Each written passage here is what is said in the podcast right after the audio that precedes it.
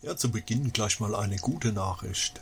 Der Alwin-Mitasch-Park und der angrenzende Parkplatz wird nicht zur Bebauung und Flächenversiegelung zur Verfügung gestellt.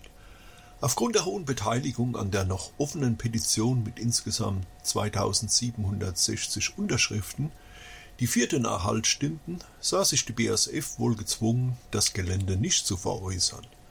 Damit ist der Park zwischen Klinikum, Ludwigshafen und Friesenheim unabhängig von der Entscheidung des Gemeinderat und den Projektentwicklern gerettet.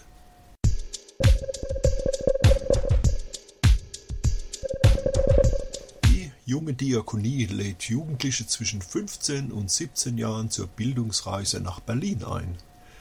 Für einen Kostenbeitrag von 99 Euro bzw. für Sozialhilfeempfänger mit einem Eigenbeitrag von 20 Euro haben die Jugendlichen die Möglichkeit, Berlin näher kennenzulernen. Ja, besucht werden unter anderem der Deutsche Bundestag, der Berliner Dom und das Spy-Museum. Ein Gespräch mit Zeitzeugen und der Besuch der Hauptdenkmäler werden von den Koordinatoren ebenso arrangiert wie Eastside Galerie und das Brandenburger Tor, als auch die Möglichkeit auf Freizeit. Übernachtet wird in einem Hostel in Berlin Mitte. Anmeldung ab sofort bis spätestens 8. Februar möglich unter jd.mannheim.diakonie.ekiba.de. Ja, mehr Infos dazu gibt's unter www.diakonie-mannheim.de.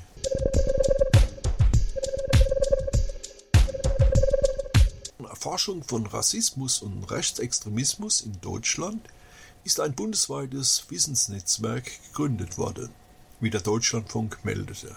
Zu den vier regionalen Netzwerken gehören die Universitäten Mannheim und Bielefeld sowie die Hochschule Magdeburg-Stendal und die Bucerius Law School in Hamburg. Gefördert wird das Wissensnetzwerk Rassismusforschung vom Bundesministerium zunächst für fünf Jahre. Neben der Forschung zum Thema Rassismus soll auch eine Vernetzung mit Akteuren und Personen die von Rassismus betroffen sind, ermöglicht werden. Denn Deutschland habe in Sachen Forschung zu Rassismus und rassistischer Diskriminierung Nachholbedarf, äußerte sich ein Sprecher. Dem Deutschen Zentrum für Integrations- und Migrationsforschung, kurz DEZIM-Institut, geht es darum, die bereits bestehenden Forschungsbereiche zu vernetzen und sichtbarer zu machen.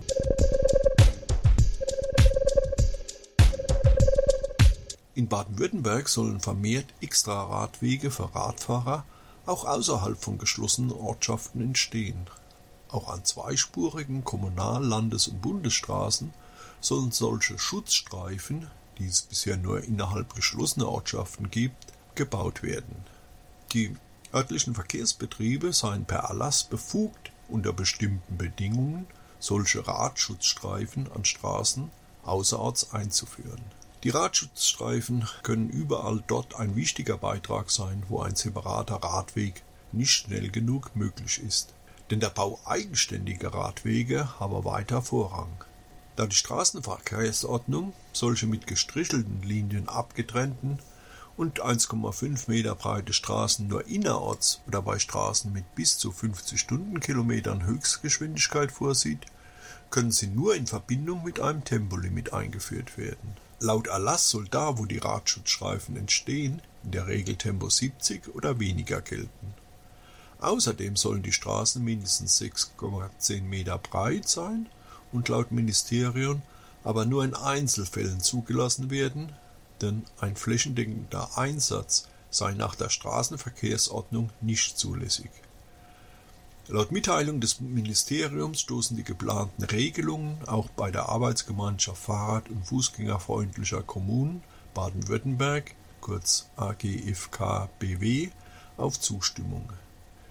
Die Untersuchungen der Pilotstrecken in Baden-Württemberg haben erstmalig gezeigt, unter welchen Bedingungen Schutzstreifen außerorts eine sichere Verkehrsführung für Radfahrende sein können, sagte der AGFK-Vorsitzende Günter Riemer. Die Grünen im Landtag bezeichnen die Pläne als einen Sicherheitsgewinn für alle Verkehrsbeteiligten, stellen aber auch klar, Schutzstreifen dürfen keine Ausrede sein, einen Radweg nicht zu realisieren, so der Sprecher für Fuß- und Radverkehr Hermino Katzenstein.